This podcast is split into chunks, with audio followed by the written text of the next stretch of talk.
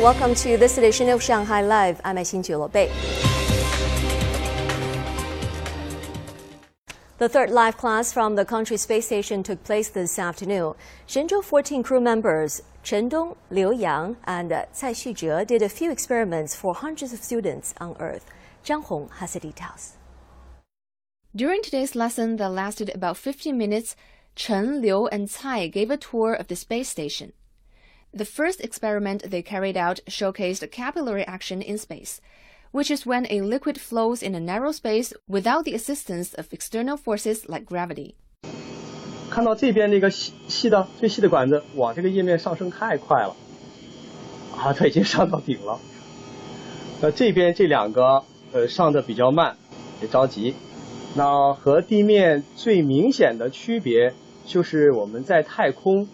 由于没有了重力的束缚，表面张力作用会更加的明显。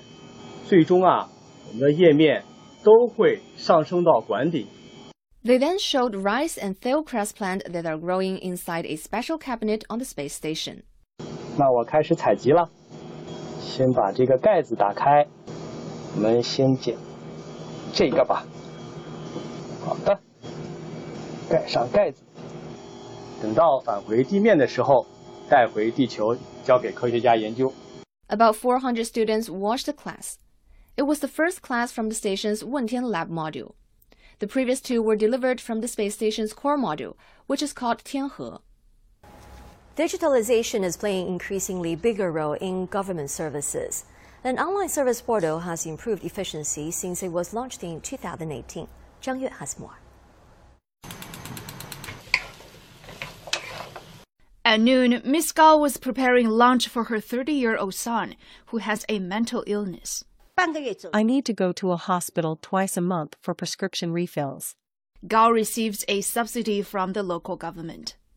She used to carry a stack of invoices to the local community affairs center for reimbursement, but now everything can be done faster and easier because Jing'an District introduced medical insurance services online in October 2021. Applicants don't need to provide any materials. The system can automatically check and calculate the information before dispersing a medical subsidy to applicants. Previously, parents had to fill in seven forms and provide 26 paper based materials for 10 things, including getting a social insurance card for a newborn. But now only one form is needed to apply online. 50 different services can be completed on the service portal, improving efficiency 70%. We will step up efforts to establish a complete service system online and continue to apply digital tools to more scenarios.